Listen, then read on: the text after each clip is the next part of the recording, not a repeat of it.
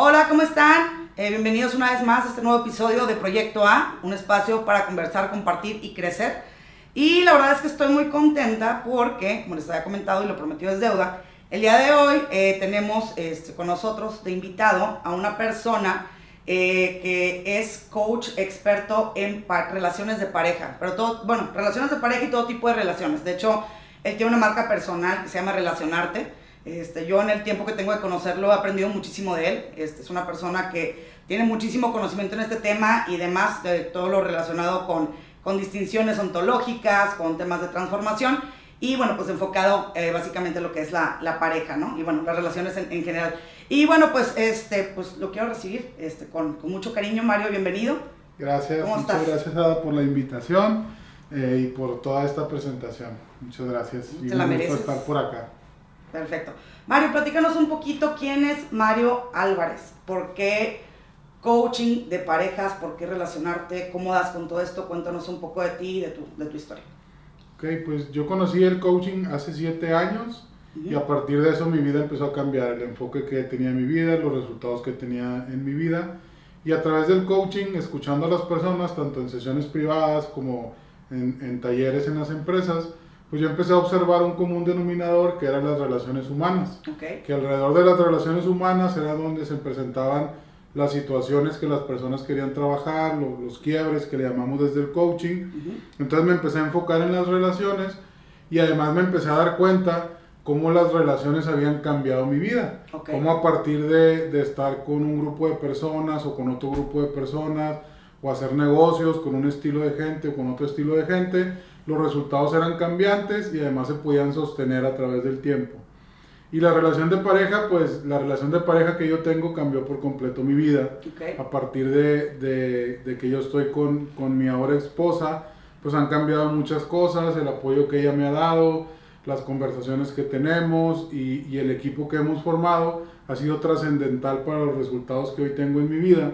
Entonces, yo considero que las relaciones nos aportan mucho o nos quitan mucho y que la relación de pareja pues es el equipo más importante que podemos tener en, en, nuestra vida, ¿no? Y si no lo tenemos, no le resta, sin embargo puede ser un gran impulso. Claro, muchas gracias Mario. Y mira, hay una cosa eh, bien interesante, lo platicábamos hace rato, eh, porque es importante saber eh, cómo trabajar una relación y te decía, creo que es importante que, que, que lo escuche o que lo vea también gente, eh, incluso si no tiene una relación el día de hoy de pareja, ¿no? O sea, porque haremos personas que somos eternamente solteros, es forever alone, alone este, y hay personas que incluso están dentro de una relación, pero es una relación que ya tiende como a estar pues estática, monótona, entonces, ¿cómo desde la plataforma que tú tienes, o sea, incluso personas que eh, tienen este tipo de, de temas, lo pueden trabajar o como incluso, eh, si tú dices, a lo mejor estoy bien, pero siempre se puede estar mejor, se puede hacer como este, eh,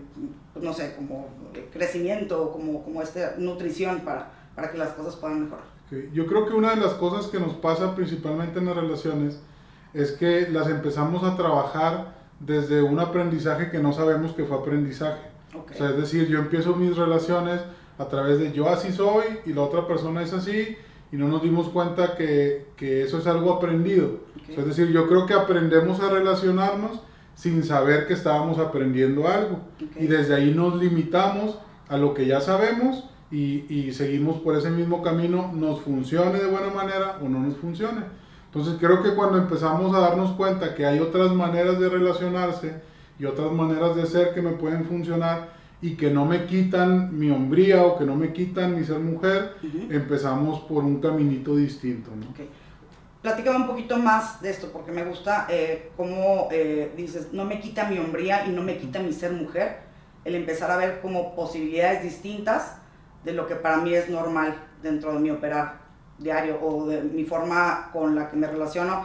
Ya vamos a quitar de la ecuación el tema pareja, sino incluso con todas las demás personas que están a mi alrededor háblanos de esos aprendizajes y de estas cosas que, que nos acabas de, mencionar. Sí, yo creo que una parte muy importante, Ada, que ahorita nos falta en, en, en las relaciones es la dignidad. Okay. Yo veo la dignidad como un espacio emocional que me permite no pedirle permiso a nadie más para ser quien yo soy.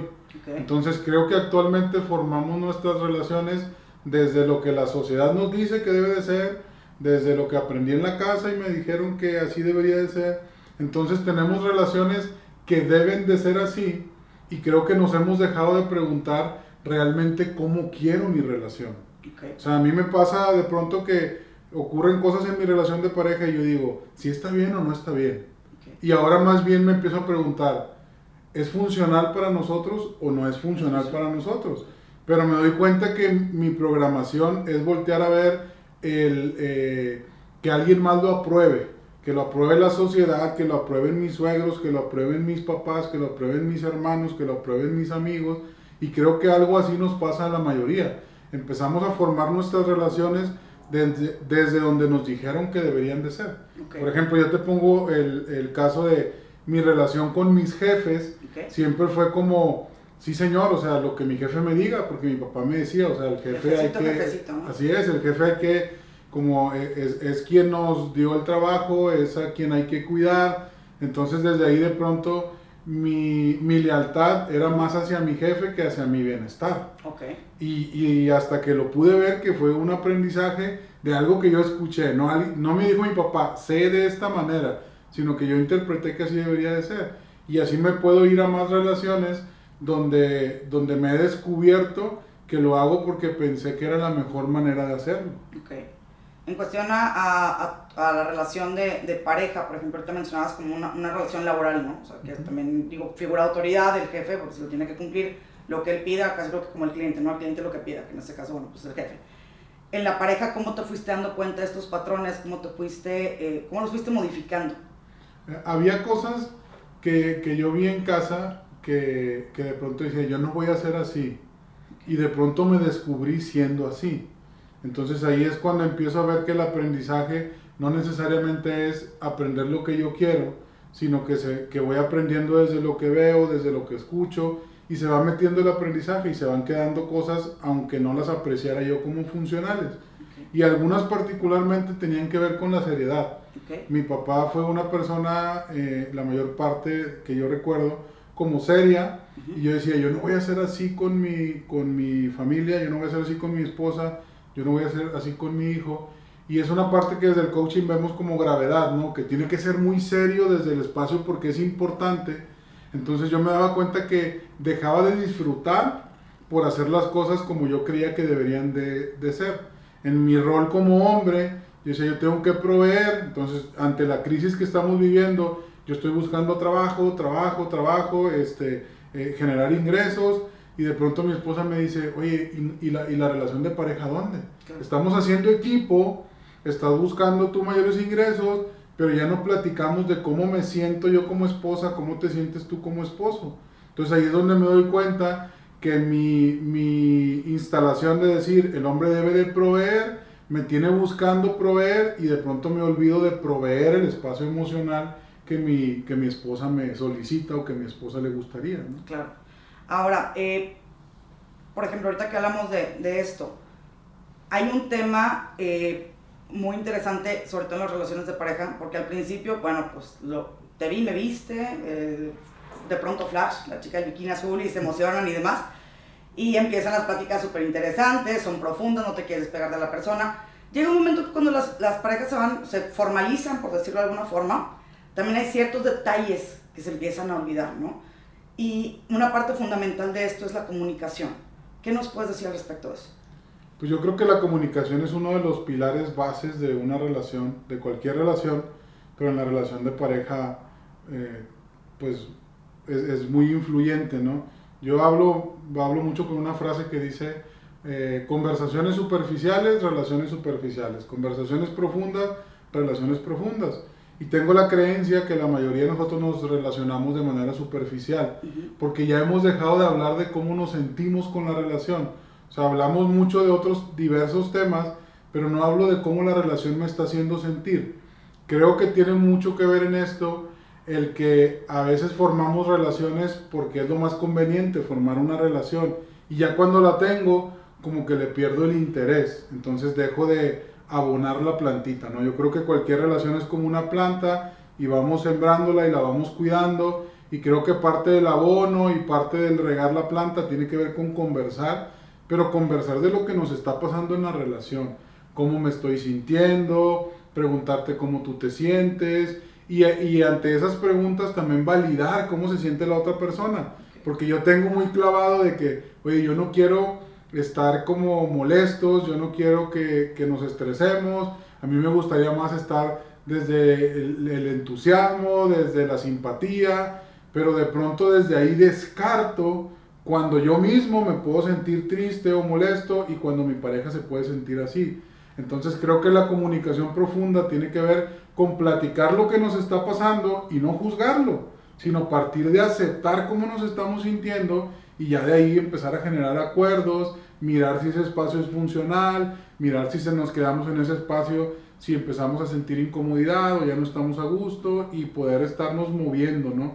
Yo considero que una relación de pareja es una negociación constante y es una estira y afloja, pero es una estira y afloja con cuidado, con un cordoncito de seda donde no nos lastimamos, donde estamos más bien como danzando de un lado hacia otro, pero considero que, que muchos de nosotros ya tenemos muy eh, instalado y algunas veces como planeada cómo queremos la relación y queremos estar jalando a nuestra pareja para ese lado y nuestra pareja nos quiere jalar para su lado y en lugar de danzar ya entramos en una disputa. Una estira y afloja, ¿no? Así Fíjate que, eh, qué bueno que, que, mencionas esto y ahorita también decías algo bien interesante que quiero traer de nuevo a, a la mesa, que es el tema del juicio. O sea, el expresarte sin sentirte juzgado ni juzgar tampoco lo que te, lo que te van a decir.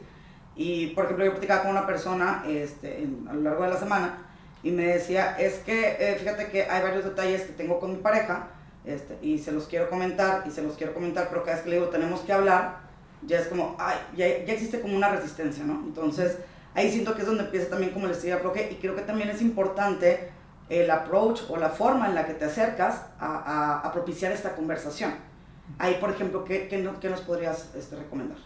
Pues yo creo de entrada que no nos cerremos a los momentos incómodos, porque de pronto creo que los últimos años nos han bombardeado como en el tema de tú puedes todo y todo está bien bonito y ten la vida que tú deseas y de pronto queremos pura alegría, queremos puros momentos bonitos y, y la relación de pareja también tiene esas incomodidades porque de pronto va a haber cosas que yo no sé cómo acompañar a mi pareja. O sea, realmente creo yo que cuando le sacamos la vuelta a una conversación, tiene más que ver con que no sé estar en esa conversación y no es que no te quiera o no te ponga atención o ya no me importes, sino más bien creo que es un espacio nuevo para mí o un espacio que yo tengo el juicio de que no debería estar por ahí, que no es bueno, como te decía ahorita, quizás un espacio emocional de, es que no me quiero enojar, es que no quiero discutir. Yo digo a la gente, pues primero discute y primero enójate para saber si es funcional o no. Porque creo que no podemos descartar ningún espacio porque todos los espacios tienen sus luces y sus sombras. Entonces de entrada creo yo que, que, lo más importante es podernos empezar a mirar con compasión y no estar creyendo que todo lo que mi pareja no quiere hacer es porque está en contra mía. Okay. Creo que operamos mucho también desde los miedos de no sé cómo comportarme ahí y me hago a un lado. Justo en esta semana tenía yo una conversación con mi esposa y le decía, ¿sabes qué? Discúlpame porque de pronto te veo triste y yo no me quiero meter en esa tristeza porque yo estuve muchos años triste. Okay. Y para mí es muy fácil meterme en la tristeza y después es complicado salir. Y ahorita me encuentro tan entusiasmado y ese entusiasmo me está funcionando que tengo miedo a acercarme a tu tristeza. Pero desde ahí estaba yo poniendo una barrera. Entonces le digo, pues acerquémonos y si nosotros no podemos... Eh, eh, como salir juntos de eso, busquemos la ayuda de un tercero. Okay. es donde una vez le decía yo a alguien, eh, invita a un tercero a tu relación, pero no, pero para, no, pero no pero, como para meterle okay. sabor, no. sino como para pedirle apoyo, okay. ¿no? Y cuando hablo de eso es eh, un coach, eh, una terapia, consejero matrimonial, consejero matrimonial, alguien que nos pueda dar ese espacio. Además, algo que yo siempre recomiendo mucho es que no perdamos nuestra individualidad. Okay. Entonces hay cosas que si yo le converso a mi pareja, quizás me pueda meter en, en, en, ya en una disputa y quizás yo lo puedo conversar con alguien más. Debo de cuidar con quién lo converso, ¿no? Okay. Pero creo que, que, nunca está de más el, el mantenernos en nuestra individualidad. O sea, yo tengo mis amigos, mi esposa tiene sus amistades y además tenemos nuestros coaches con los que vamos. Entonces, buscar esos espacios donde no queramos resolver todo entre nosotros. Creo que la ayuda externa nunca está de más. Entonces creo que ese es un buen espacio como tener en mente, no, no sacarle la vuelta a eso, sino decir, ¿por qué me incomoda esta conversación? Y poder buscar aprender a que no me incomode o trascenderla, ¿no? Ok. Y bueno, por ejemplo, algo que, que, creo que es muy importante y que me gustaría que tú desde la plataforma, la trinchera en la que te encuentras, nos pudieras hablar eh, más a detalle, es, ok, estamos hablando de la comunicación, algo que es importante es el compromiso y la confianza. Porque ahorita, por ejemplo, mencionabas el la individualidad no se debe perder, pero de pronto me ha tocado, eh, tanto en sesiones como en conversaciones este, con, con amigos o amigas, vienes de una relación, como dices, estamos hablando del aprendizaje, son aprendizajes que vas arrastrando a lo largo del tiempo, te pasó algo, ¿no? Te pintaron el cuerno, eh, hubo un tema, porque me, me, llegó a pasar también un tema de que no, no hubo ninguna infidelidad, pero eh, hubo un mal manejo del dinero, este, y pues nunca me lo pagaron, entonces también el dinero es un, factor bastante importante en cómo se manejan las, las relaciones. Entonces, eh, ¿cómo, ¿cómo poder trabajar eso dentro de ti, por ejemplo en este caso las personas que están en busca de una pareja, como para no llevarse su relación pasada a la futura y, también saber qué pasa con ellos. Pues yo creo que ahí una parte importante es el trabajo individual, o sea, el trabajo personal, nunca lo podemos dejar de lado, ¿no? Creo que nosotros como coaches eh, lo tenemos claro, pero la mayoría de las personas piensa que ir a terapia, ir a una sesión de coaching, con el sacerdote, ir con el psiquiatra, es para gente loca, para gente que tiene problemas. Y yo pienso que mientras más trabajo personal sigamos haciendo, eso nos va a facilitar más el tener relaciones plenas, ¿no? Yo, yo digo, personas plenas generan relaciones plenas. Personas heridas generan relaciones donde nos seguimos hiriendo. Entonces, eh, considero importante el trabajo personal, seguirlo haciendo, seguir dejando atrás los apegos, seguir dejando atrás el pasado para poder construir nuevas posibilidades porque luego es como, eh, yo utilizo mucho la analogía de, lienzo en blanco, de seguimos escribiendo en una hoja ya manchada, sucia, y ahí arriba quiero hacer un dibujo bonito, pero todo lo demás sigue apareciendo. Entonces es complicado dejar atrás las cosas, eh, eh, pero sin, em, sin embargo, sí necesitamos ir soltando, ¿no? Porque luego queremos construir cosas nuevas, pero con cimientos que están muy dañados cómo, eh, por ejemplo, soy muy bonito, muy fácil, y sabemos también porque pues, son de pronto muchas cosas que se tienen que trabajar, cómo vaciarte de esos patrones o de esos botones de alerta que a veces se disparan en la, en la relación. Yo creo que una de las partes, partes más poderosas es el perdón. O sea, voltear a ver el perdón. Eh, incluso hace esta semana... Esta semana del perdón, ¿no? Sí, esta semana trabajaba con, con, un grupo ahí de parejas que estamos trabajando y les decía, oye, ¿por qué no volteas y te perdonas? O sea, le decía, voltea a ver a tu pareja y pídele perdón y solicítale perdón. Digo, porque a veces eh, nos queremos hacer los valientes y como que decimos, ah, no, pues yo no necesito que nadie me perdone y de pronto seguimos cargando culpas eh, y de pronto el, eh, como la disputa que traigo con mi esposa en realidad tiene que ver con las mujeres de mi vida, que quizás es mi mamá. Entonces yo digo a la gente, ¿cómo están los perdones en tu vida? como para empezar a limpiar. Yo considero que una de las situaciones más poderosas para limpiar el pasado tiene que ver con el perdón, tiene que ver con la aceptación. Entonces voltear a, ver nuestra historia y poder decir con quién estoy peleado, con quién sigo peleado, qué es lo que sigo resistiendo.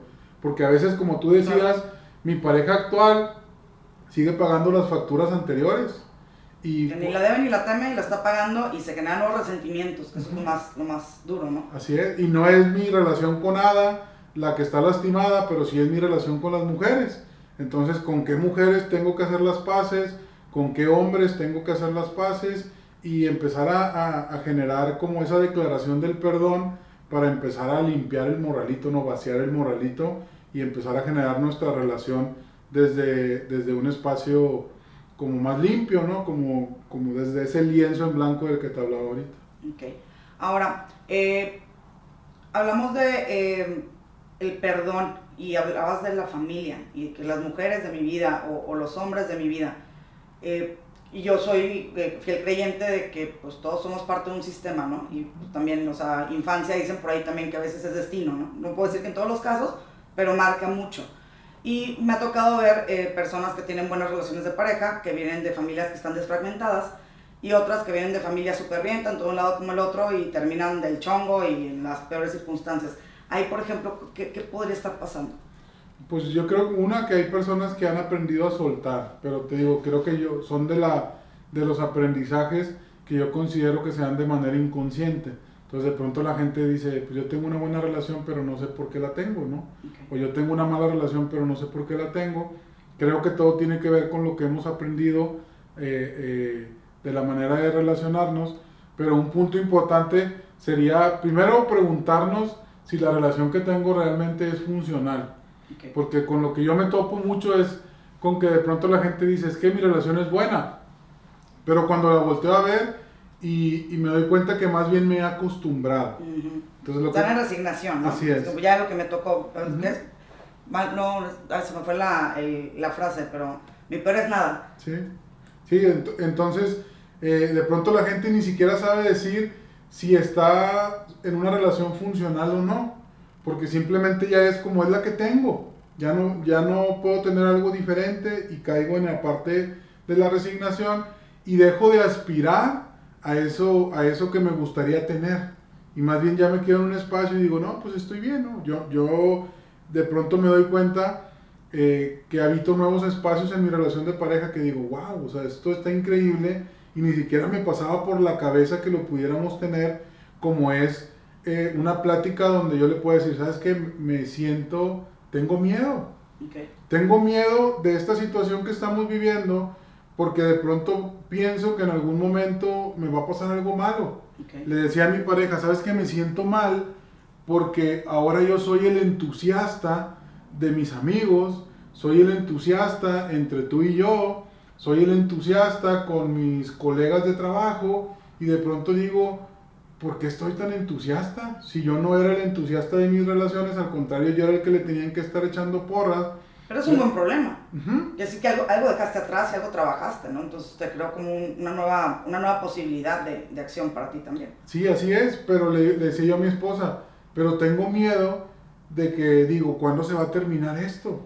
Porque está haciendo algo nuevo para mí. Entonces tengo la facilidad de conversarlo con ella y ella me dice, eh, pues cuando llegue el miedo o si, llego, si llega que se acabe tu entusiasmo, pues ahí nos hacemos cargo. Entonces yo digo, ah, caray, o sea, mi esposa no me juzgó. Okay. No me juzgó por ese miedo que yo tengo. Es la parte como vulnerable, ¿no? Como el aceptar que somos humanos, lo que se siente, se siente. Que no te quedes habitarlo es algo muy distinto, pero no porque te toque ser la cabeza de la familia, no quiere decir que no tengas temores, inseguridades, ¿no? Entonces, si a veces también cuesta trabajo decirle al otro, eh, tengo miedo de tal situación, o a lo mejor no soy tan fuerte como tú crees que, que, soy. Y a lo mejor sí lo eres, pero en ese momento no te percibes como tal, ¿no? Sí, entonces eh, esos son los espacios donde yo digo, wow, ¿en qué momento llegamos a este nivel de relación donde yo me puedo mostrar completamente transparente?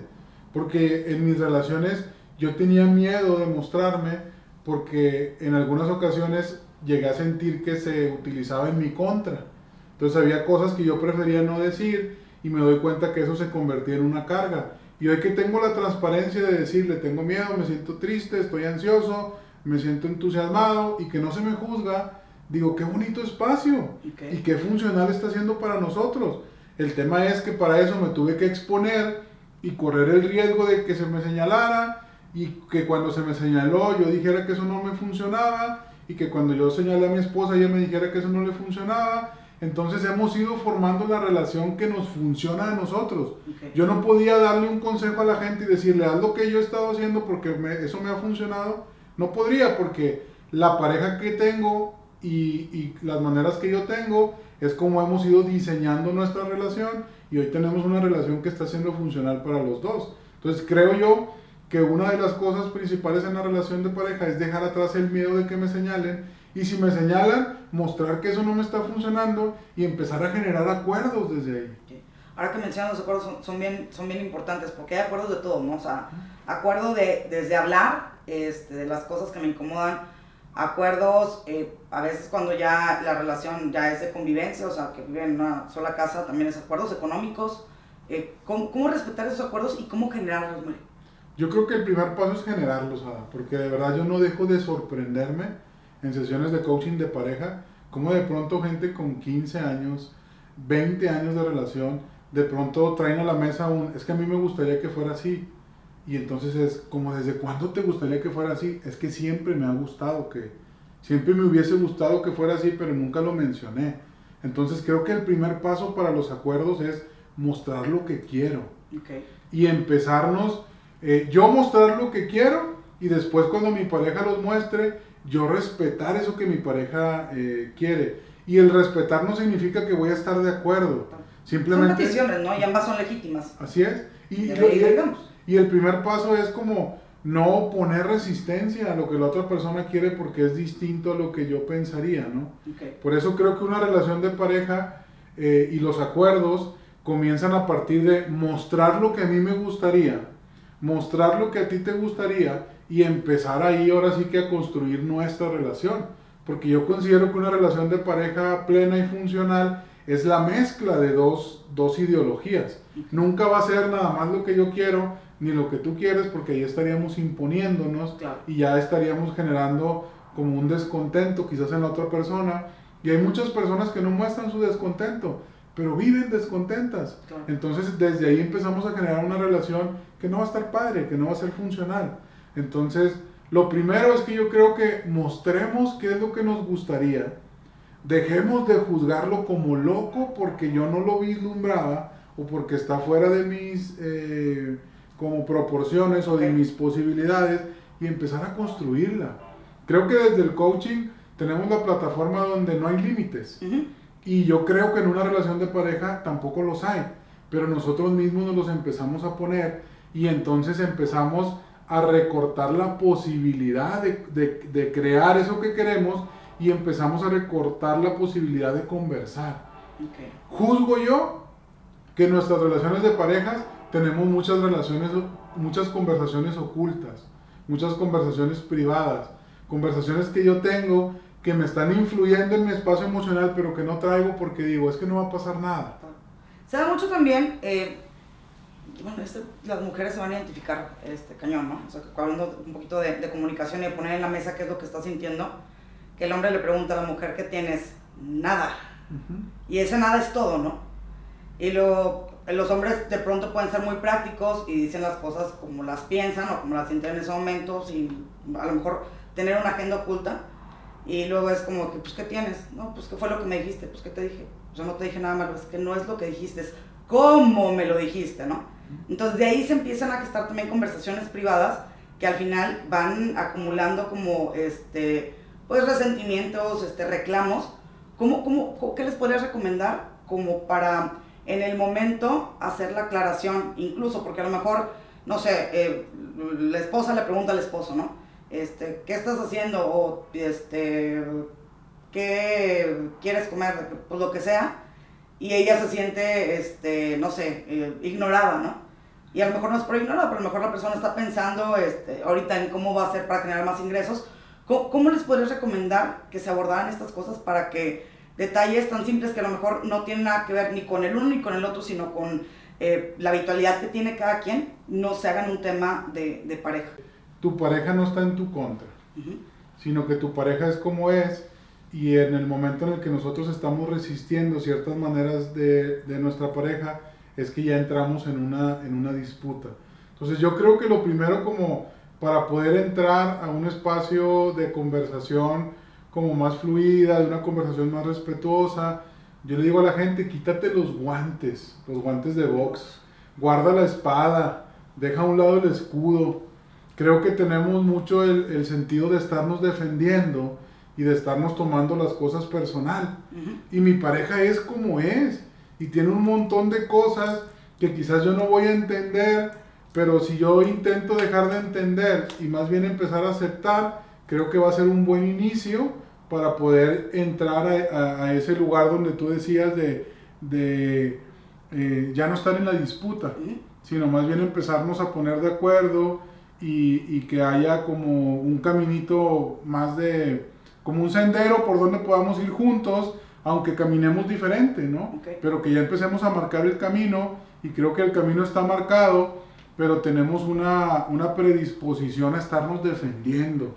La gente se defiende muy, mucho y en las relaciones de pareja mucho más, ¿no? Y ahorita encerradas. Eh, sí, ahorita le, queremos sacar la vuelta a, a, lo que le habíamos estado sacando la vuelta durante mucho tiempo y ahorita no está siendo posible.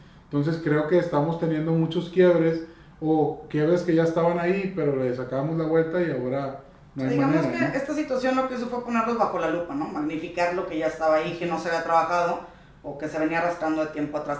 Ahora, no recuerdo muy bien, creo que sí, lo vi en tu página de Relacionarte, ahorita platicamos un poquito más de Relacionarte, eh, pero vi un post que me gustó mucho que decía mi pareja, mi espejo. Cuéntanos de eso. Yo creo que, que tenemos la pareja que nosotros pensamos que, que podemos llegar a merecer, ¿no? Eh, o que, nos alcanza. sí, así es. tenemos la pareja que nos alcanzó, ¿no? Pero lo más poderoso de eso es que no, la podemos transformar, nuestra relación de pareja, cuando empezamos a poner como una intención diferente. Y a mí me gusta como preguntarle a la gente es, ¿para qué tengo la relación de pareja? A mí un feedback que me cambió mi manera de relacionarme en pareja fue cuando mi esposa me dijo, te casaste y ya no supiste qué hacer con el matrimonio. Porque tu propósito era casarte, se cumplió y fue como que check y ya. ¿Y ahora? ¿Y ahora qué hacemos? Y, y a mí me dolió esa retroalimentación y además me enojó porque me sentí juzgado, pero cuando le empecé a encontrar un sentido de decir, tiene razón, porque era uno de los sueños que yo tenía eh, más importantes en mi vida, pero después se acabó, o sea, lo cumplí y después era como que sigue. Y hoy me doy cuenta que la relación de pareja requiere esa, esa flamita de estar teniendo propósitos, ¿no? Que sigue, sigue nuestro negocio juntos, sigue ser papás, sigue aumentar nuestra cuenta de bancos eh, mancomunada, que sigue como equipo. Yo le decía a la gente, una cosa son los objetivos individuales, no los dejes, pero sí ten objetivos eh, como... En común con, tu pareja. Así es. Entonces yo creo, retomando lo que preguntabas, es, mi pareja es mi espejo, porque todo lo que pasa con mi pareja, yo creo que tiene que ver conmigo. Y mucha gente más bien nos escudamos en, bueno, es que eso ya tiene que ver con mi pareja. Y yo le digo, en cuanto es tu pareja, todo lo que pase con él o con ella también es responsabilidad tuya. A mí así me gusta verlo y así me funciona verlo. Entonces por eso miro a, mi pareja y si yo digo, yo estoy muy bien y mi pareja no, yo digo, ah, caray, entonces no todo en el, en el espejo está tan bien. Por eso me gusta verlo de esa manera, porque el espejo te dice tal cual las cosas como están. Entonces si yo me veo en el espejo de mi pareja y yo me veo muy bien y mi pareja no, yo digo, ¿qué está haciendo mi pareja para que yo esté tan a toda madre y que estoy dejando de hacer yo para que ella no se sienta así? Ok. por ejemplo, ahí, eh, no sé, si conecto una, un proverbio árabe que dice, si una persona te dice camello, no hagas caso, pero si te lo dicen dos, entonces yo volteo a ver un espejo, ¿no? Entonces podría ser que de pronto, eh, cuando tú dices, y, a mí me ha tocado mucho en sesiones, ¿no? Que llegan y, ok, ¿qué quieres trabajar? no, pues que mi pareja, ¿no? Y es que él hace esto, o ella hace esto, esto, esto, y tengo que parar en seco y decir, mira, ok, no sé qué esté pasando con él, este, pero la que tengo o al que tengo en sesión es a ti, o sea, no podemos trabajar sobre las incompetencias o las cosas que quieres que cambie tu pareja, son las cosas que tienen que ver contigo. Entonces, eh, cuando tú recibes esta retroalimentación, ahí es cuando también creo que eh, es el momento como de bajar la guardia y estar atentos a qué cosas podrían estar pasando en las que tal vez no estemos operando de la manera más óptima o más funcional para mantener una buena relación. Eso es lo que estamos. Sí, sí, sí, que creo que tiene que ver con eso que dices. Eh, yo estoy leyendo ahorita un libro de John Maxwell y John Maxwell dice las relaciones no se tratan de mí, se tratan de las otras personas. Entonces creo que también estamos forjando relaciones más apegadas al egoísmo. O sea, en todo momento estoy pensando que me vaya bien a mí, cómo me siento yo, este, si me gusta la relación a mí, si es como mis papás dicen, si es como yo quiero, pero en realidad no me pongo a preguntarme cómo te sientes tú con la relación que estamos teniendo. Entonces, ¿qué, tanta, ¿qué tanto la relación de pareja que tengo hoy, tengo cuidado en cómo se está sintiendo mi pareja? o si no nada más estoy volteando a ver lo que... Lo que Te satisface a ti. Exactamente.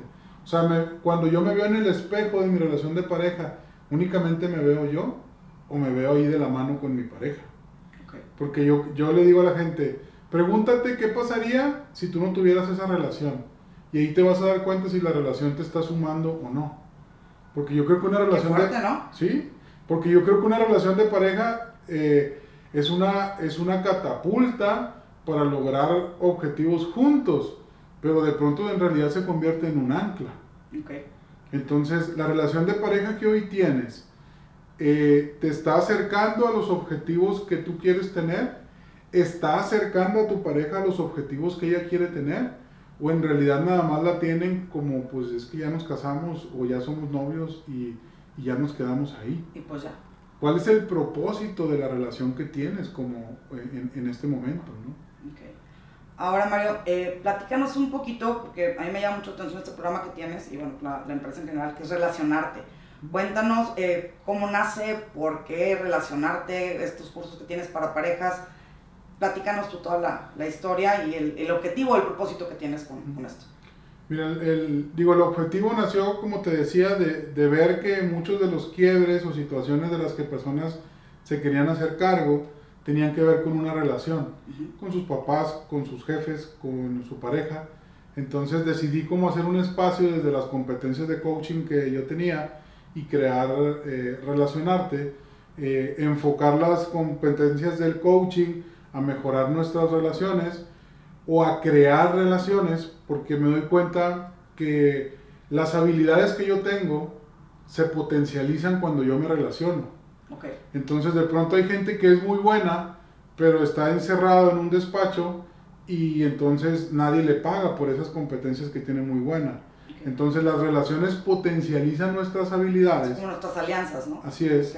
Nuestras alianzas este, catapultan los objetivos que yo tengo, los resultados que yo tengo. Entonces dije, ¿cómo ha- han, han ha- eh, impulsado mis relaciones, mis resultados? Y quería yo regalarle a la gente eso, ¿no? Poner al servicio de la gente como esas habilidades de relacionarse para poder apoyarles en su vida.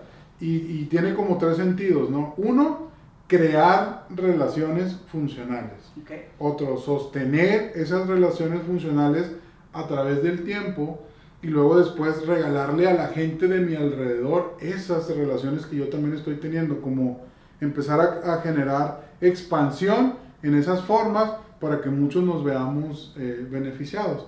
Y luego ya después yo empezaba a notar que el mercado, la gente llegaba y creo yo como el 70-80% venía enfocando esas habilidades a sus relaciones de pareja. Ok. Entonces ya por eso nos, enfocamos, nos empezamos a enfocar un poquito más al mercado de la relación de pareja sin dejar relacionarte, ¿no? Ok. Entonces desde ahí empiezan a hacer. de ahí empiezan a hacer. Ahora, dentro, ahorita que hablas de, de- de herramientas de coaching, ¿no? Este, hay una que en lo particular creo que es una incompetencia que todos en general tenemos. Este, algunos tenemos más trabajada que otros, pero finalmente en algún momento nos falla. La escucha. Y la escucha en las relaciones es fundamental, ¿no? Porque decían, bueno, oír es percibir el sonido. Escuchar es ver y aparte interpretar. Entonces, las interpretaciones que le damos a las conversaciones que generamos también tienen un, un, este, ¿cómo se llama? un rol muy importante también dentro de las, de las relaciones. Ahorita que hablas de, de, de herramientas o distinciones este, de coaching, este, te quería preguntar acerca de eso. ¿Cómo lo manejas tú cuando estás hablando, en, o sea, en, en, tus cursos o cuando estás hablando con la gente para que este factor sea, este, se pueda empezar a trabajar, para que pueda haber una mejora? Pues mira, yo no, no puedo negar como mis, mis distinciones de ingeniero, Okay. entonces a todo le busco como poner una cierta estructura, Sistematizarlo, ¿no? sí, ciertos pasos, algo así, y, y tiene que ver como yo le voy encontrando sentido, ¿no? Entonces creo que en este tema de la escucha, que es muy, es muy profundo y además muy poderoso, y, y concuerdo contigo en que tenemos como la mayoría una incompetencia a la, a la hora de escuchar o, o, no entendemos bien de lo que se trata. Yo lo primero que, que a lo que volteo son a los paradigmas, lo que hablaba hace ratito, ¿no? Creo que puedo eh, aprender a escuchar, pero una de las cosas que se interponen en esa habilidad tiene que ver con los paradigmas que tengo, porque a veces a mí me pasaba mucho que, que yo decía, no dejarme manipular por mi pareja. Okay. Entonces, ese juicio de que las mujeres manipulan en la relación de pareja. Los hombres también. Sí, sí, sí, y es cierto. o sea, todos manipulamos. Todos manipulamos. El, el, tema es que ese juicio que yo tenía me impedía escuchar. Porque cada vez que mi pareja me quería comunicar algo, yo decía, ¿me quiere manipular? Y si decía, sí, sí me quiere manipular, yo dejaba de escuchar lo que le estaba pasando a ella y, y, comenzaba a defenderme. Entonces yo decía, ya va a llegar la manipulación, entonces yo no la debo de permitir porque a mí me dijeron que me cuidara muy bien de eso, porque era una de las cosas que el hombre más debería de cuidar en la relación. Entonces mis paradigmas se imponían a mi competencia de escucha, porque creo que como coaches es una de las competencias que más nos piden desarrollar, ¿no? Entonces mi esposa me decía, es que tú no me escuchas. Y yo le decía, ¿cómo me dices tú eso si yo me dedico a escuchar a la gente? Y me decía, pues lo harás muy bien allá, pero aquí llegas y no. Y eso quiere decir, y qué bueno que, lo tocas, Mario, para que también dejarlo claro, no porque tengas un título de coach, quiere decir que ya estás perfecto, somos obras en construcción, por si algún día nos van interpretando algo distinto, no nos vayan a juzgar, por favor. No, pero en realidad sí, o sea, nos pasa, o sea, pasa todo el tiempo porque no dejamos de ser humanos, sino dejamos de operar también desde nuestras fronteras, ¿no? Hablar de nuestras heridas. Sí, exactamente, o sea, yo, yo considero que como coaches eh, operamos desde las heridas que hemos aprendido a aceptar, que hemos ido trabajando, y, y el que nosotros, eh, ahorita porque a partir de este proyecto de, de relación de, de, parejas, ya más enfocado a parejas, ya lo estoy haciendo de la mano con mi esposa, y eso no implica que nosotros no tengamos eh, quiebres en nuestra relación o que sigamos trabajando cosas en nuestra relación, al contrario, salimos de una sesión y nos ponemos a trabajar eso, o sea, no mostramos algo que, que, no, que no estemos trabajando nosotros mismos. Alguna vez aprendí de uno de mis maestros que decía, no trates a la gente como tontos diciéndoles que, hace, que hagan cosas que tú no has estado dispuesto a hacer. ¿no? Entonces, creo que una de las cosas eh, más importantes para la escucha es mostrar, eh, mostrarnos vulnerables y tener apertura. ¿no? Yo de pronto escucho cosas de mi pareja que me disgustan pero después digo, ¿esto que me disgusta es por lo que está pasando en este momento o es por lo que ha pasado en mi, en mi historia? ¿Nos puedes poner un ejemplo? Eh, eh, ayer, ayer justo platicábamos acerca de, de, como un espacio de inquietud que ella tenía y yo le decía, es que eh, mira el lado positivo de las cosas. Y ella me decía, ¿y si no lo quiero ver? Y yo, es que ¿por qué te aferras a no quererlo ver? Y de pronto yo dije, ¿y yo por qué me aferro a que sí lo vea? Claro. Entonces ya está, estábamos entrando en una disputa porque yo creo que lo mejor es verle el lado positivo a las cosas, pero yo se lo quería imponer. Entonces desde ahí ella se sentía invalidada. Entonces en el momento en el que yo le dije, ¿sabes qué? Yo acepto el cómo tú te estás sintiendo, en ese momento dijo, yo acepto la invitación a verle el lado positivo. Entonces de pronto... Sí, entonces de, de pronto las invitaciones que yo le hacía, ella la estaba sintiendo más como una imposición. Y aquí en, cabe un espacio muy importante de la comunicación y de la escucha, que es, lo relevante no es el mensaje que yo quiera mandar. Lo relevante es el mensaje que le llega a mi pareja. Exactamente. Y eso tiene que ver con poder escuchar cómo ella lo está tomando y desde ahí poderle dar el sentido que a mí me gustaría darle o el sentido que a los dos nos funcione pero ahí es donde eh, caigo en el espacio del egoísmo, donde yo digo, es que yo te quiero regalar una mirada mejor que la que tú tienes. Y desde ahí estamos juzgando, ¿no? Porque en qué estoy midiendo que mi mirada es mejor que la que ella tiene o la que, que la que él tiene, ¿no? Y desde ahí ya yo, yo me estoy poniendo los guantes o ella agarra el escudo porque si mi mirada es mejor que la tuya, pues ahí ya no estamos siendo iguales ahí yo ya me estoy poniendo como está mejor lo que yo veo que lo que tú ves. Y desde ahí no hay una mirada mejor, sino solamente hay miradas diferentes. Y, y, una de las cosas que más me han funcionado en mi relación es dejarme de oponer a la diferencia que tenemos, porque esa siempre va a existir, porque todos los seres humanos somos distintos y tenemos miradas distintas y creo yo que empezamos a unificar nuestro observador, nuestra mirada en el momento en el que le quito eso de está mejor la mía. Claro. Es a lo mejor decir, te quiero compartir lo que yo estoy viendo o lo que yo observo y si algo de aquí te hace sentido, a lo mejor podemos generar una nueva forma de operar o llegamos a una conclusión distinta. O a lo mejor lo seguimos viendo desde, donde estamos, pero podemos estar de acuerdo en estar en desacuerdo y observar cosas diferentes. Exactamente, creo que eso resume mucho estar de acuerdo con los desacuerdos que tenemos. Porque no significa que si no estamos de acuerdo tú estés en mi contra. Y no significa que si yo tengo una mirada diferente de la situación que estás viviendo, yo esté eh, en tu contra. Simplemente son miradas diferentes. Y ahí es donde creo yo que nace la posibilidad de empezar a ponernos de acuerdo. Cuando nos damos cuenta que no es mejor lo que tú eh, observas y que no es mejor lo que yo observo, sino que simplemente son distintas las miradas y que a partir de esas miradas distintas van a ser nuestra mirada como pareja.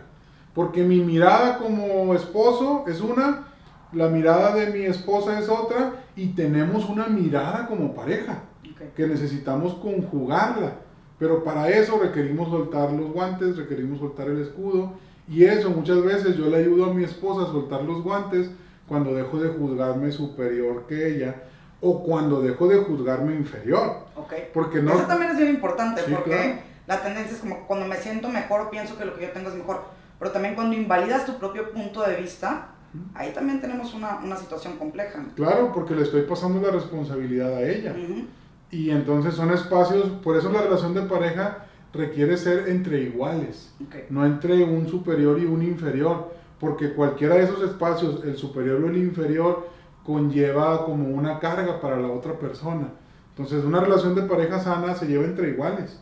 Nadie es mejor que otro. Tenemos distinciones diferentes y cuando tenemos habilidades diferentes y cuando hacemos equipo es que podemos generar algo como más grande que nosotros dos. Que, que, yo considero que una relación de pareja es algo más grande que lo individual. Claro. No mejor, no peor, diferente y nos impulsa, es algo más grande. Okay. Ahora, Mario, fíjate, hay dos temas que en lo particular eh, son bastante eh, inherentes al tema de pareja y también de los que casi no se hablan, incluso cuando se, inicia la pareja, porque lo que diferencia a una relación de pareja a una relación amistosa es que pues hay más factores este, que los que existen en una relación. Yo no podría compartir mi cuenta de banco con un amigo o con una amiga este, Yo no tendría ningún problema en que lo hagas. No, pero este, no, no está eh, dentro de mis paradigmas. Todavía no estoy preparada para ese nivel de, de desapego. Eh, pero bueno, con la pareja eso, suele suceder, ¿no? O sea, es el tema del, del, dinero y el otro es el sexo, ¿no? Que de pronto este, es un... Pues de ahí venimos todos, pero también es como tabú aún en estos tiempos. Bueno, ya los centenios ya están como más, este, hablan más abierto de eso. Pero incluso hay relaciones en las que estos temas casi no se abordan y me gustaría aquí que tú me dieras tu mirada y que me, nos platicaras este, cómo crees que influye esto también, este, no solamente en el escucha y todo lo que acabamos de ver, sino también estos dos factores fundamentales para las parejas el día de hoy. Okay.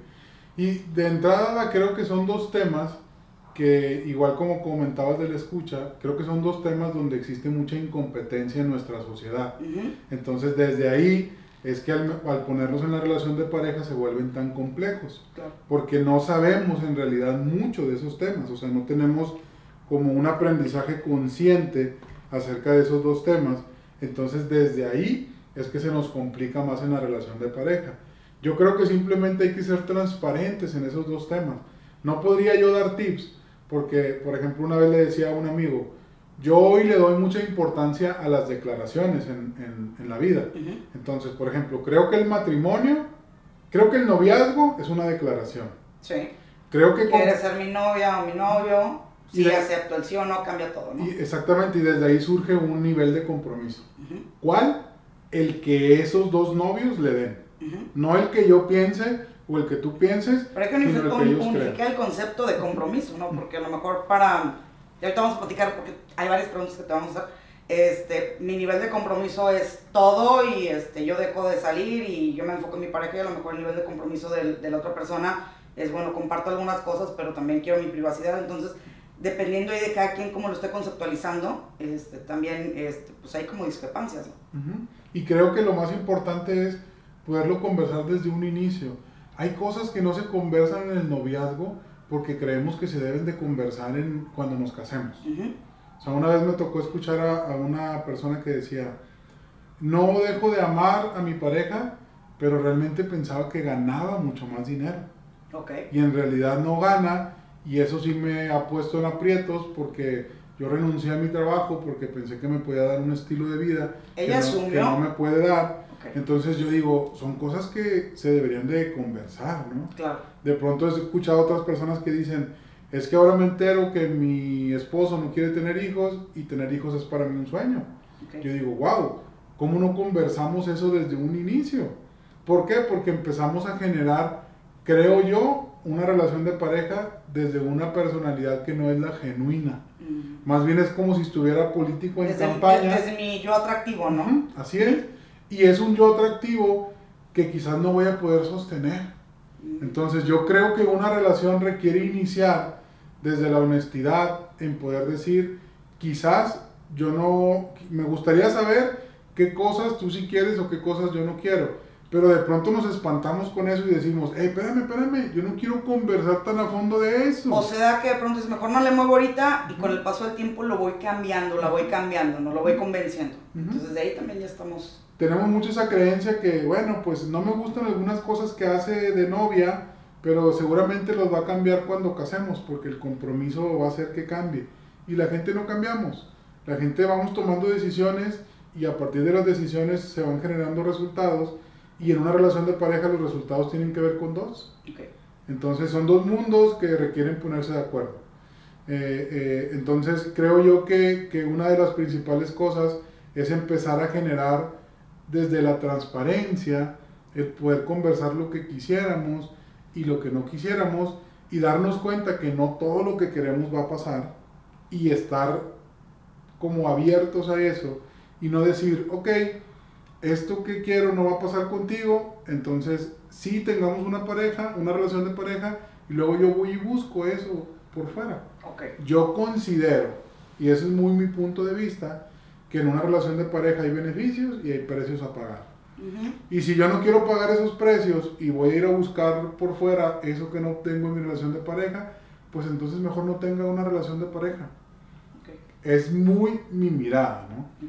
Pero habrá quien pueda decir que eso es lo que le ha funcionado, ¿no? Hay, alguna vez un señor me decía, no hay manera de tener una relación de pareja estable si no se tiene un amante. Y yo le decía, Es una "Ok". creencia bastante arraigada. es, un, es, es un, es un paradigma y él, y él lo veía como funcional, aunque yo veía que eso lastimaba a la otra persona, ¿no? Pero a final de cuentas son creencias, ¿no? Por eso yo no me considero un consejero en la relación de pareja, sino más bien observo una relación y desde ahí empiezo a trabajar con las personas. Porque es difícil poder decir, trabajemos la relación, sin decirte, trabajemos tu persona y trabajemos tu persona, o sea, la- la- las personas involucradas, y desde ahí es como yo creo que se trabaja una relación. No se puede trabajar en el conjunto sin trabajar lo individual. Fíjate que eh, hay una cosa que es eh, de pronto como interesante eh, y pasa más de lo que, de lo que creemos. Eh, en el caso de las mujeres tendemos a ser como más entregadas en algunas cosas. No estoy diciendo que los hombres no lo sean, pero digamos que ahorita que decías precios a pagar, ¿no? O sea, de sacrificar ciertas cosas. Y me ha tocado tener conversaciones con, con personas donde incluso, y, y es, y esa declaración realmente me, me sorprendió de una persona ya grande, este, muchos años de, de matrimonio, que me decía, es que yo no sé lo que es un orgasmo. ¿Mm? Y yo, ok, qué fuerte. Y por qué triste. Y, y qué triste. y qué triste también, ¿no? Pero, ¿y por qué no? Y, pero ya lo platicaste tú con tu esposo. No, ¿para qué? O sea, él está bien. O sea, tú puedes pagar ese precio y creo que son cosas que tienen que ver también con nuestra individualidad. Ahí, por ejemplo, tú, ¿qué, qué, qué, qué, qué nos podrías decir? Pues es que yo creo que, yo digo que desde ahí no se puede tener una relación plena cuando yo hablo de un espacio. Anulándome, quizás- ¿no? Sí, anulándome. lo que es una necesidad para mí. Ujú, Es algo que yo deseo quizás o es algo que me gustaría, pero ni siquiera tengo como el atrevimiento de platicarlo. Y, y ocurre mucho, Ada, porque te decía hace ratito, el tema de la sexualidad y el tema financiero son espacios donde aún existen muchas creencias limitantes. Entonces, de pronto en nuestra sociedad se juzga aún que la mujer pueda hablar de sexo o que la mujer pueda buscar un orgasmo y cómo te vas a poner a pedirle eso a tu marido. Sí, porque te educaron a que tienes que ser, porque, ah, porque lo que decía es que, aparte, como ella fue una señorita bien, pues no, ¿cómo iba a decir eso? Porque entonces ya la convertía como en una mujer de la vida galante, ¿no? Son creencias. Entonces, este, desde ahí también hay un... Y me imagino que también otra persona debe tener como necesidades, porque también es creo que es importante también saber que tu pareja disfruta de estar contigo. Yo creo que cualquier, cualquier tema que no podemos eh, poner en la mesa en una relación de pareja es un tema que nos va a, a generar un espacio emocional que va a jugar en contra en la relación. Y creo yo, nuevamente, el dinero y la sexualidad son dos de esos temas que siguen siendo como no tan expuestos en la relación. Pareciera que son temas bien comunes, pero yo me he encontrado que al contrario de común, son temas que se siguen manteniendo muy en lo individual y que no hay una apertura para conversar. Inclusive, mira, el tema de, de, de en, en, el tema de los hombres, o sea, los problemas de, de sexualidad, los problemas de, de pues, ¿cómo decirlo? O sea, eh, los problemas que un hombre puede tener en, en, su, sí, en, su espacio, en su espacio de sexualidad sigue siendo como un yo no los tengo y no, claro, yo no tengo ningún problema, yo no tengo ningún problema. Y de pronto los, los, las estadísticas hablan acerca de que la mayoría los vamos a tener en algún momento. Y seguimos oponiéndonos a eso porque creemos que va en contra de la hombría. Y son tan comunes que de pronto prefiero no mostrárselo a mi pareja e inclusive eh, para muchos es una invitación a la infidelidad, porque entonces yo jacto de que algo me está pasando en mi relación. No tiene que ver conmigo, porque eso tendría que ver con mi hombría, sino tiene que ver con la relación de pareja. Entonces voy y lo busco por fuera y entonces mi, ya empiezo a afectar mi relación de pareja, pero es por no aceptar que es algo que a la mayoría nos va a pasar. Que es, biología, también. Así es. Claro como en su momento también digo, la menopausia, que es un momento donde baja el, el libido de la mujer, es, pues, es biología. Entonces también son cosas que se tienen que... Y son cosas, ¿sabes? Que, por ejemplo, eso que hablas de la menopausia, es, entonces como está, se está dificultando nuestra relación de pareja, pues yo me voy y me busco lo que tú no me estás dando acá por fuera. Y es como, es un precio que no quiero pagar. Es como, como si habláramos de, eh, de el dinero, es como pues si hay un préstamo, pues hay que pagar un interés. Y yo creo que uno de los intereses que se tiene que pagar en una relación de pareja es ese tema de, de la menopausia y la andropausia, que no se habla tanto, pero que ahí no, porque está. quita valor a la hombría, ¿no? Entonces seguimos teniendo muchos juicios sociales. Yo lo que, lo que también otro, otra creencia que tengo es que de pronto no es una disputa con mi pareja, es una disputa que hay con los juicios sociales, pero no me doy cuenta que son juicios sociales, creo que nomás a mí me pasa. Y crees que están instalados en ti, que son parte de ti. En un, en un taller que tenemos en línea, eh, de pronto alguien decía, oye, qué libre me siento al saber que no es un tema mío, que muchos lo tenemos. Entonces de pronto eso nos hace soltar cuando podemos, eh, eh, ahora sí que explayarnos y decir, esto me está pasando, a mí también, a mí también, a mí también, ah caray no es un tema de Mario, es un tema de los hombres, es un tema de las relaciones y desde ahí hay como cierta soltura. La carne. Pero yo no, no podía dar como un consejo porque creo que luego nos, nos como coach, pienso que tomamos los consejos como eh, soltar la responsabilidad que tenemos. Creo que la responsabilidad que tenemos como pareja es mostrarnos y, e invitar a nuestra pareja para que se muestre en cualquier índole. Más, yo los invitaría, pregúntale a tu pareja cómo se siente en la sexualidad y quédate callado con lo que te diga, no te defiendas. Y desde ahí empieza a generar un espacio diferente en tu relación. Pregúntale a tu pareja cómo se siente con cómo llevan la economía como pareja. Y no le respondas nada, quédate callado, nomás, nomás recibe cómo se siente tu pareja. Eso es bien fácil, este, pero, y, y el no respondas, pero a veces estamos escuchando, te escuchas, interpretas y ya tienes, ya dejas de escuchar y estás preparando la respuesta, ¿no? Porque lo, lo puedes percibir también como un, un ataque. Pero darle ese permiso a nuestra pareja nos va ayudando mucho a poder tener una relación sin el freno puesto. El poder ser transparentes. El no ser transparentes creo que es una de las cosas que más lastima la relación de pareja. Y eso no significa que seamos imprudentes creo que son temas como muy profundos. Claro. Este, pero sí creo que invitar a nuestra pareja a poder conversar de lo que sea es un espacio que, que, que nos abre muchas posibilidades. Uno de los regalos más grandes que yo he tenido en mi relación de pareja es no sentirme juzgado.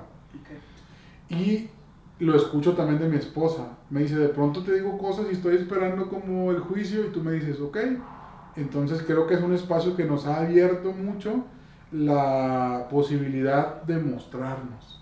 Ok. De mostrarse y de, pues también conocerse más de profundidad, ¿no? Que a veces Pero- ni siquiera sabemos con quién estamos. Pero yo creo que, que los temas tanto económicos en la relación de pareja y de sexualidad son temas en los que se podría profundizar en una sola sesión cada sea, uno, hacer o- otro otro podcast, ¿no? Sí. Un tema y un tema. Sí, porque, porque eh, entrar en ellos eh, podría ser como quedarnos a medias por tantos paradigmas que hay. Ahora bien, Mario, fíjate que eh, sabiendo que te íbamos a tener aquí, de hecho, en uno de los, el primero de los podcasts, este, platicamos ahí, va a haber un- una persona que es experta en relaciones de pareja, el supercoach Mario Álvarez. Entonces recibí muchas preguntas, porque todos Ok. tenemos preguntas, ¿no?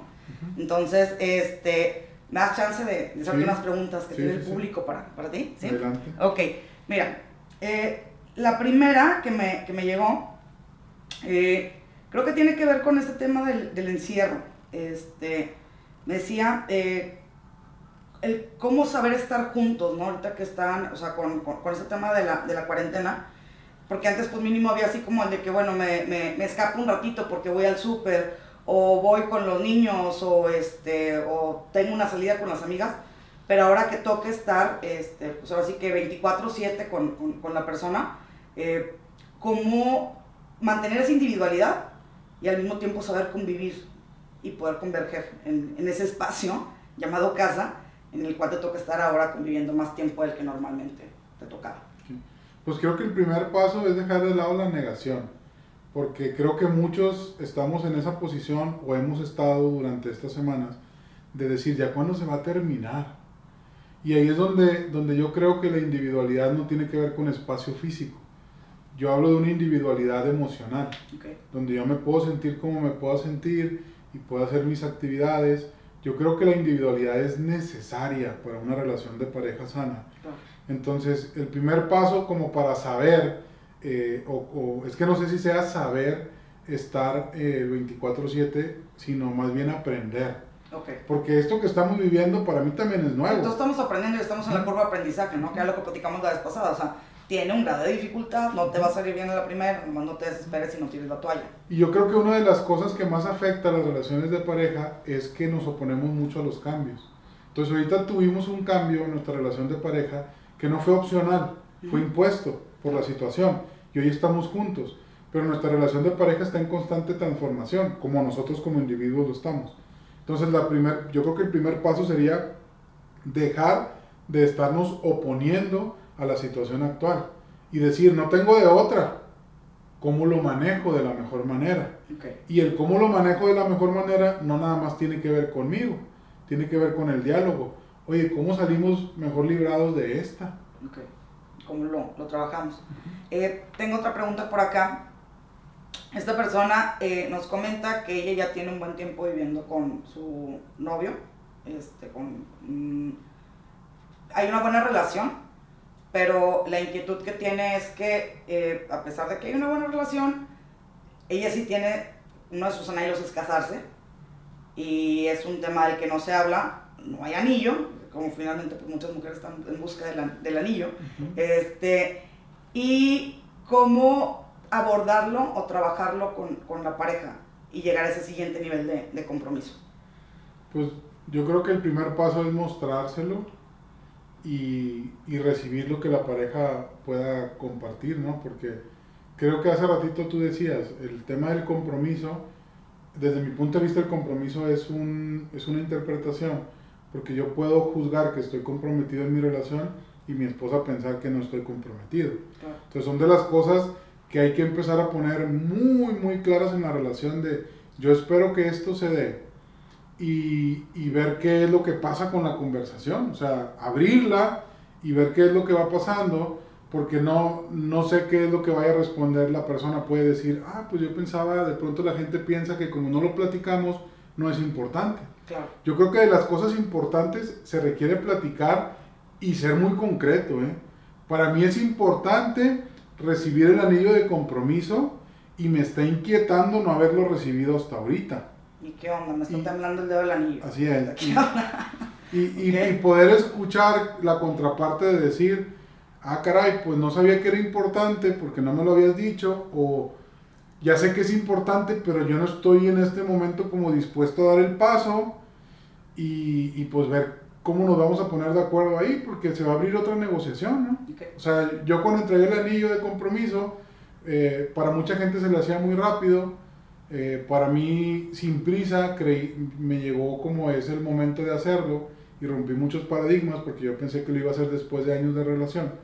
El tema fue que fue el momento apropiado porque me dijeron que sí, pues, si me hubieran dicho que no, pues hubiese requerido alinear, ¿no? Pero, hubiese requerido coaching para Pero el punto, creo que en las relaciones de pareja requerimos mucho ese espacio, tener bien claro el espacio de víctima responsable, que tiene que ver con hacer, hacernos cargo, tomar el poder de, las, de, la, de la situación que ocurre, porque yo no le podía decir cinco pasos para que eso ocurra, sin conocer a su pareja. Este... Eh, porque el tema es como, aquí está lo que yo quiero, ver qué ocurre con eso y pues hacer que ocurra lo que quiero que ocurra, pero involucrando al otro, ¿no? O sea, como enrolando al otro. Esto para mí es importante, ¿cómo hago que lo sea para ti? Que creo que de ahí parten los acuerdos, ¿no? Lo que es importante para mí, cómo hacer que sea importante para ti y viceversa. Un ganar-ganar. Ok, perfecto. Bueno, y te va la siguiente pregunta. Fíjate, y esto pareciera muy simple, pero trae un fondo interesante. ¿Cómo administrar las tareas del hogar sin verme como una mamá regañona que quiere tener todo bajo control? Yo primero La delegación de, de, roles, ¿no? Yo le preguntaría que, eh, que no sé si eso se puede hacer sin esa imagen que ella no quiere tener a un lado. Porque yo creo que las cosas las logramos cuando el propósito está claro. Entonces yo ahí lo que estoy escuchando en esa pregunta es como, quiero un resultado, pero lo quiero ya por un camino definido que es no ser eh, mamá, regañona. Entonces yo no sé si eso sea posible, porque no conozco el contexto. Más bien yo diría, ¿qué tanto tú quieres que, esas, que las tareas se hagan independientemente de cómo me miren? Porque imagínate que yo quiero decir, eh, quiero que mi esposa me diga que sí cuando le entregue el anillo, pero no quiero verme tan cursi que no, mi imagen de macho no se vea afectada. A mí lo más importante era que me dijera que sí y generé todo ese espacio para que se generara. Entonces es como, ¿cuál es el propósito más importante en esa pregunta? Que me vea, que, que las tareas se lleven a cabo o que no me vean como mamá regañona. Sí, son dos inquietudes en uno, ¿no? Sí, pues suena sencillito y no, no tan, este, tan trascendental, pero sí trae un, este, mm. un fondo. Me gustaría que mi novio me entregue el anillo de compromiso, pero no quiero que me vea muy desesperada. Y entonces de pronto una cosa se contrapone a la otra. Y nos pasa mucho en nuestras relaciones, donde pedimos, pero y luego es, bueno, pero si no me lo dan no pasa nada. Pero y luego no me lo dan poca, ¿no? Que no me lo diste. O sea, como que no pongo las cartas sobre la mesa. Yo creo que la mejor manera de obtener las cosas es mostrar lo importante que son para nosotros. Entonces, en ese tema nuevamente sería como, es importante para mí que las tareas del hogar se lleven de buena manera, entonces empecemos a generar acuerdos. Oye, mamá, eres bien gruñona. Está bien. Si tienes varios hijos, uno te puede ver como bien gruñona y el otro te puede decir, qué bonita manera de decirlo, mamá. Y él... lo interpreta diferente. Así es. Ok. Ahora, eh, tengo otra por aquí que dice, ¿cómo no caer en la monotonía del trabajo? Que es una persona que trabaja junto con su pareja y mantener viva la pasión. Yo juzgo que las relaciones de pareja eh, jugamos como diferentes roles, ¿no? Y cuando somos, eh, cuando nuestra relación de pareja también no la, no la llevamos al espacio profesional o al espacio de los negocios, requerimos separar muy bien los roles. Y cuando digo separar muy bien, como dices tú, de pronto suena bien fácil, pero no lo es tanto, porque mi relación de pareja siempre va a afectar mi relación de trabajo y mi relación de trabajo siempre va a afectar mi relación de pareja porque se mezclan los roles. Es difícil poderlos separar del todo y decir, ahorita nada más somos profesionales, ahora ya somos pareja. No, siempre nos va a estar afectando como seres humanos que somos. Entonces yo creo que el primer paso es poder generar acuerdos y poder estipular muy bien los roles, ¿no? Porque hace, hace unas semanas platicaba con alguien y me decía, hoy que mi esposa está trabajando en el negocio conmigo, me desconoce, porque yo en la casa le doy el permiso de que ella tome el mando, pero en el negocio no puedo dejárselo porque el que tiene la experiencia de negocio soy yo. Entonces de pronto me está desconociendo y yo le digo que estamos entrando en un espacio nuevo y que acá yo requiero tener el mando para que sea funcional y en algún momento lo podré ceder si yo veo que ella tiene la capacidad, pero en la casa no tengo tema con ceder el mando porque ese es el acuerdo que ya tenemos.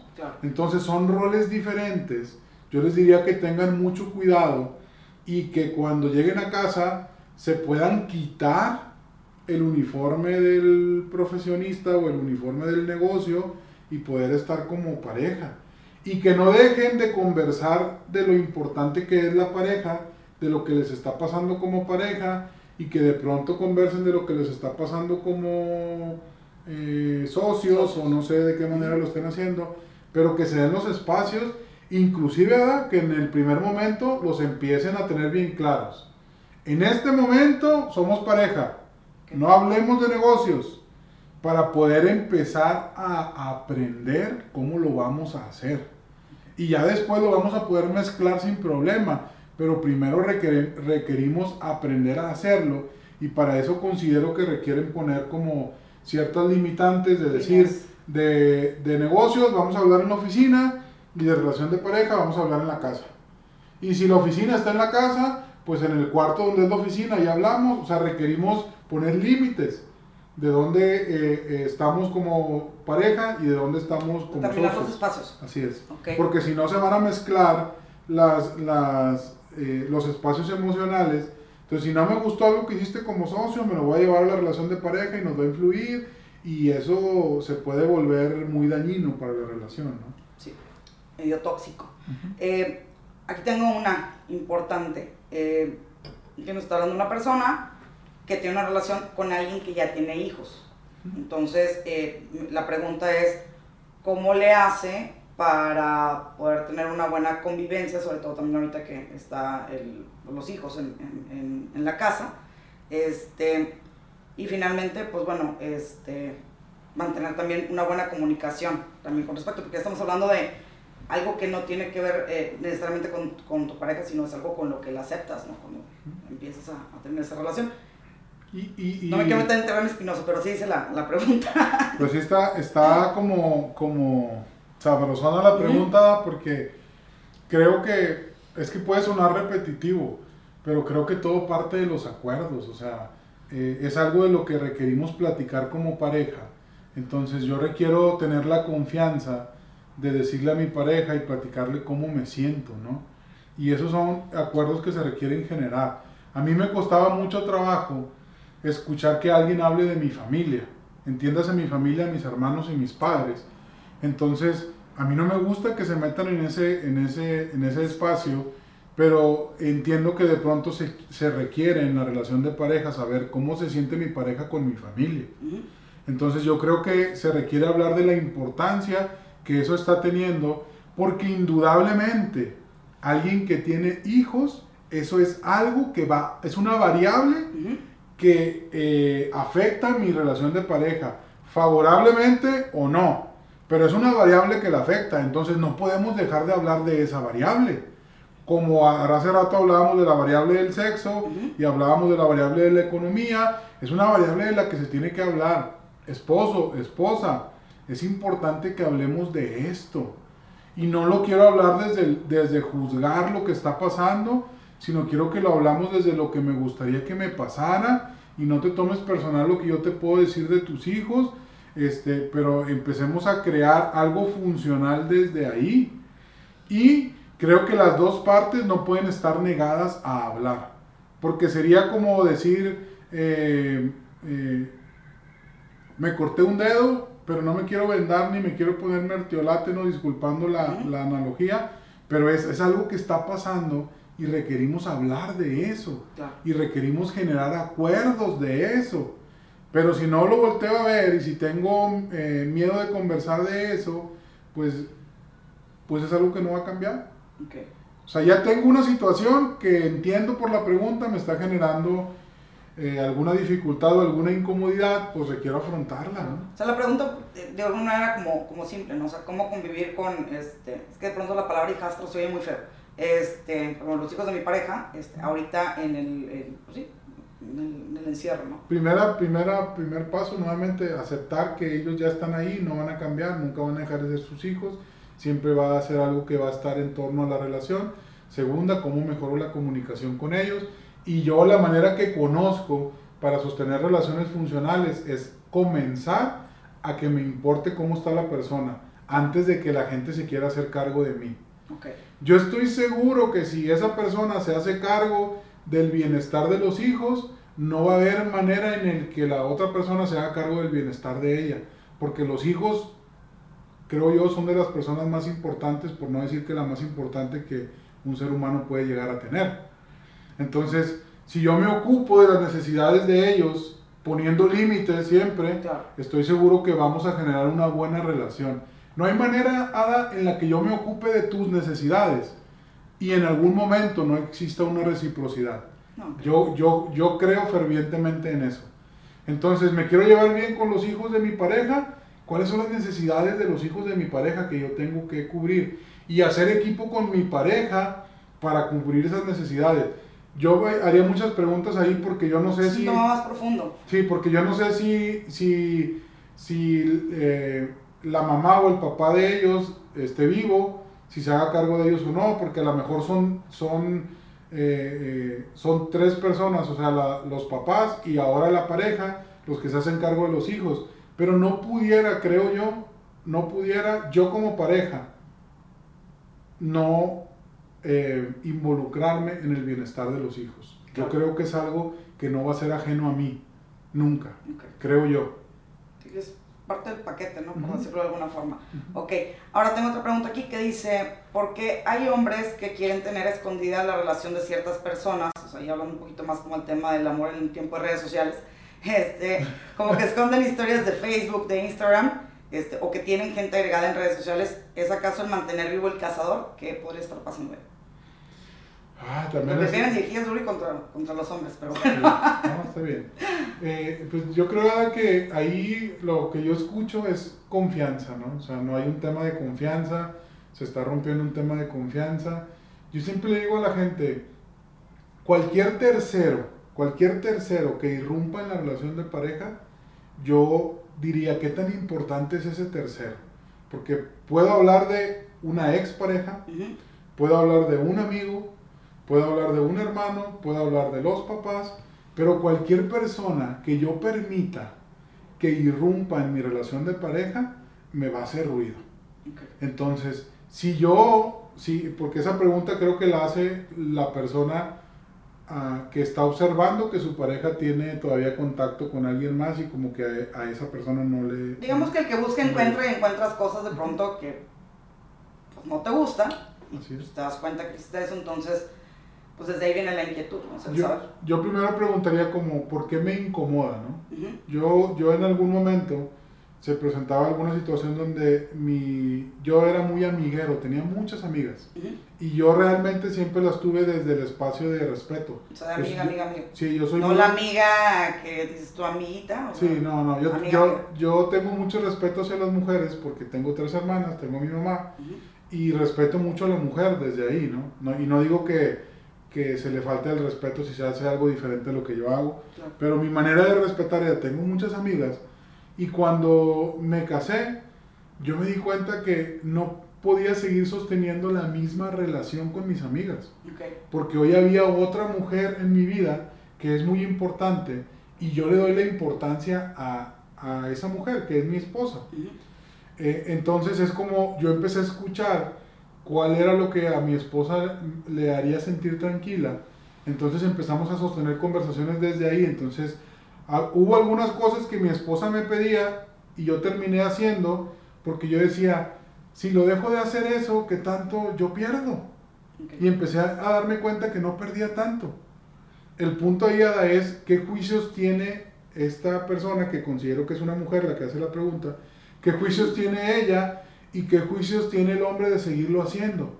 Porque de pronto tiene un, de pronto esas, esas, esas conversaciones, porque son muy comunes, giran alrededor de querer tener el control en la relación. Deja de hacer eso porque quiero yo que lo dejes de hacer. Y en el momento en el que yo dejo de resistir eso, de pronto la persona lo deja de hacer porque ya no es tan importante hacerlo, ya no es tan importante como estar mostrando que lo voy a seguir haciendo para no darte el poder en la relación. Porque de pronto esas conversaciones giran mucho en torno a querer tener el control. Y el control en una relación de pareja es muy dañino. Lo, yo creo que eh, no, no se requiere tener el control en la relación de pareja, sino tener acuerdos. Entonces yo nuevamente lo pondría en la mesa, pero no lo pondría en la mesa desde un, hey, tú me estás haciendo esto, sino, oye, sabes, eso no me parece porque atenta contra mi seguridad, atenta contra eh, mis, mis principios quizás, o simplemente no me gusta. Yo requiero poder decirle a mi pareja lo que no me gusta. Y a mi pareja necesita importarle lo que a mí me gusta. A mí requiere importarme lo que le gusta a mi pareja, si no, imagínate. Claro. Y bueno, por ejemplo, ahí nos lleva como a otra parte, de ahorita falta una pregunta. Eh, digamos que una relación de pareja que ya está un poco dañada, ¿se puede reconstruir? Yo creo, yo creo que sí. Sí. Pero se requiere que ambas partes estén eh, como viendo que se requiere la reconstrucción. Porque la mayoría de las veces ah, ocurre, pareciera bien raro, pero alguien dice, oye, es que mi relación está bien lastimada. Y el otro dice, a mí me parece que estamos muy bien. Entonces requiere que los dos sepan que, se, que, que está lastimada y que ambos quieran hacer algo diferente.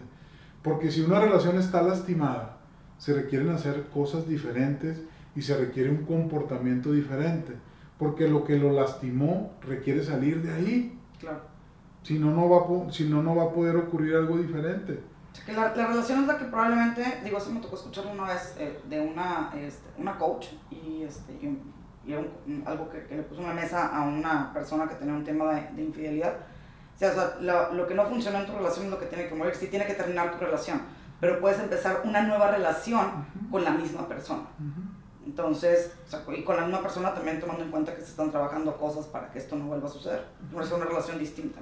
Sí, yo, yo sí considero que se puede reconstruir, pero también se requiere como la disposición a las personas para reconstruir o para sanar la relación. Porque de pronto yo escucho como muchos paradigmas o juicios que dicen, es que cuando ya perdí la confianza no la voy a poder volver a recuperar. Ah, bueno, yo creo que se, se, se puede recuperar pero si tú piensas que no, pues no vas a poder. Claro.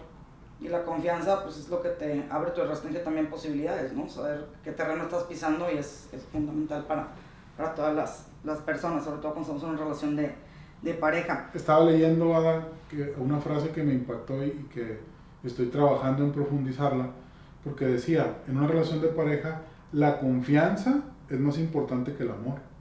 Y mucha gente dice, es que sigo con mi pareja porque lo amo, aunque no hay confianza. Y yo diría, wow, ¿qué relación deben de tener sin confianza?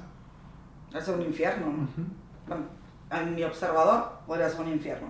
Eh, tengo otra pregunta aquí, Mario, este, que es un, ¿cómo se llama? Este, como para las parejas que empiezan a vivir juntas, ya sea que se hayan casado o que, o que deciden este, vivir en, en unión libre el tema de precisamente esta confianza, pero no confianza de confiar en otra persona, sino de, eh, pues ya, digamos que si antes salías con, estás teniendo una relación con alguien, este, pues cuando se veían, pues ya salías arreglada, entonces ya está la producción completa, ¿no?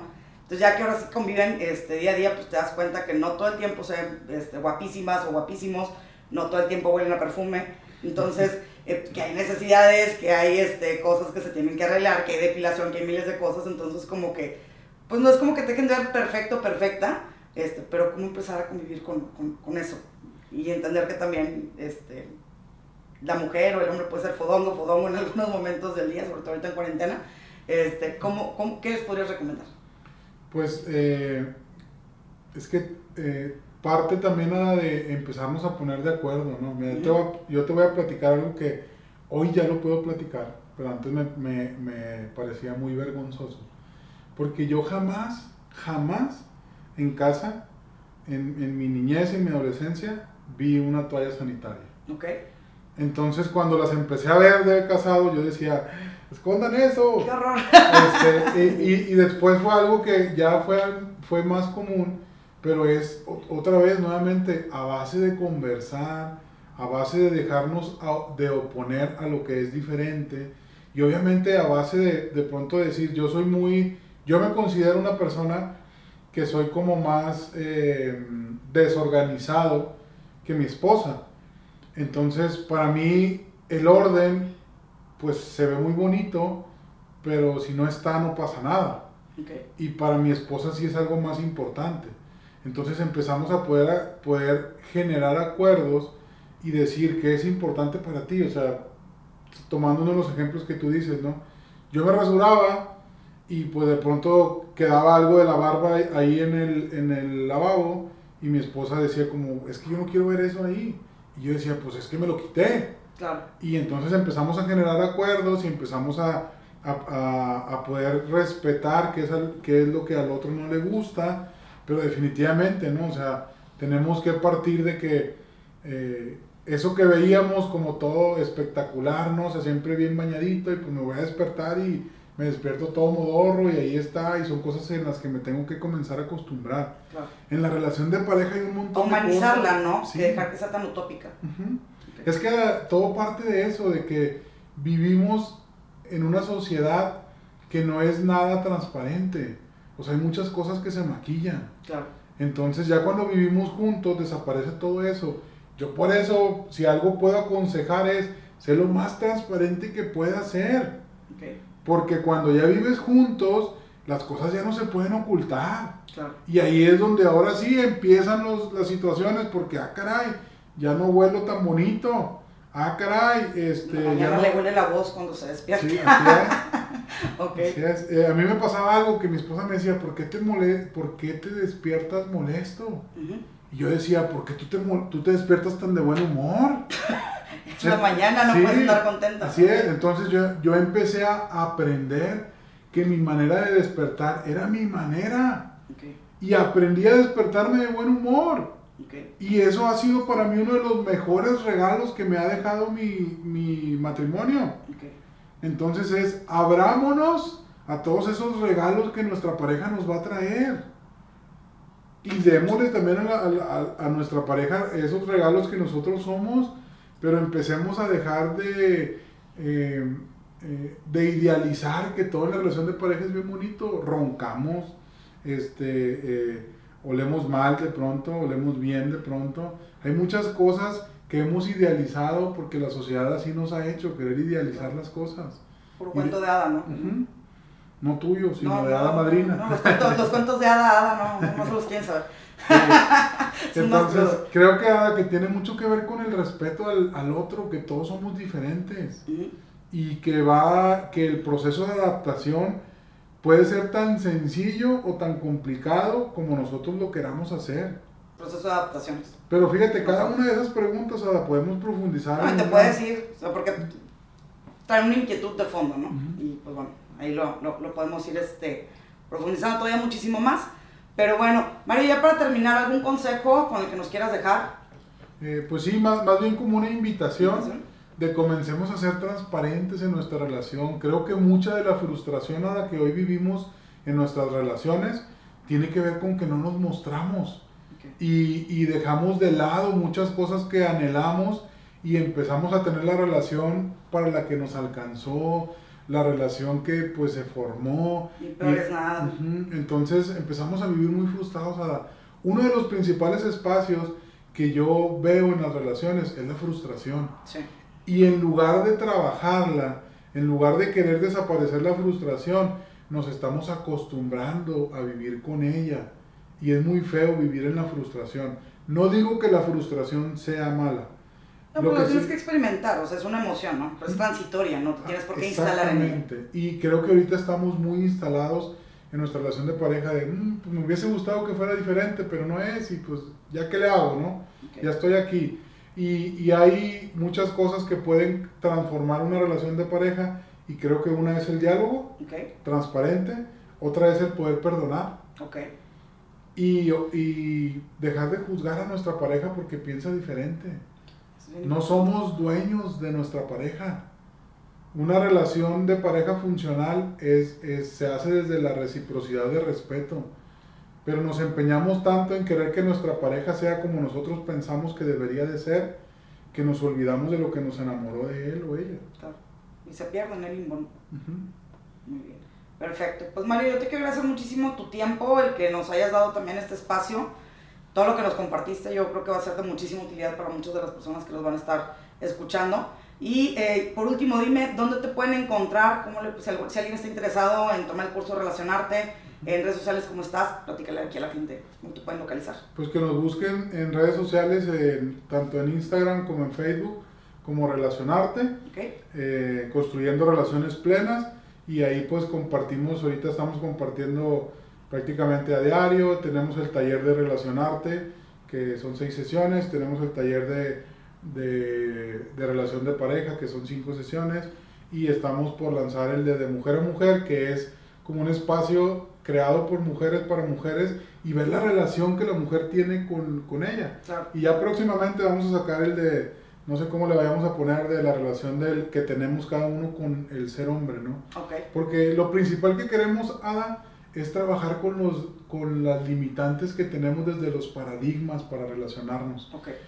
Creemos, el equipo de Relacionarte, creemos que nuestros paradigmas para relacionarnos son el principal enemigo que tenemos, que tenemos para las relaciones plenas. Okay.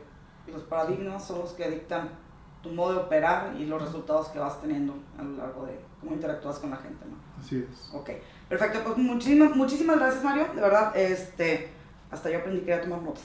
Este, digo, no, no, no, y digo, siempre, siempre estás en, en, continuo aprendizaje. O sea, no, como les decía ahorita, o sea, no porque ya tengas un par de distinciones quiere decir que ya te paras a un ladrillo superior, al contrario, o sea, es con mucha humildad y este, yo te agradezco mucho todo lo que compartes y aprendo mucho de ti. No, y también a ti, a ti te agradezco la confianza de compartir contigo y con tu público y también el que me tomes en cuenta para, para invitarme. Muchas gracias. Perfecto. Muchísimas gracias, Mario. Pues bueno, hasta aquí el episodio del día de hoy. Espero que les haya servido mucho. Eh, les mando un abrazo, que Dios los bendiga y nos vemos en el próximo episodio del podcast de Proyecto A. Gracias, bye bye.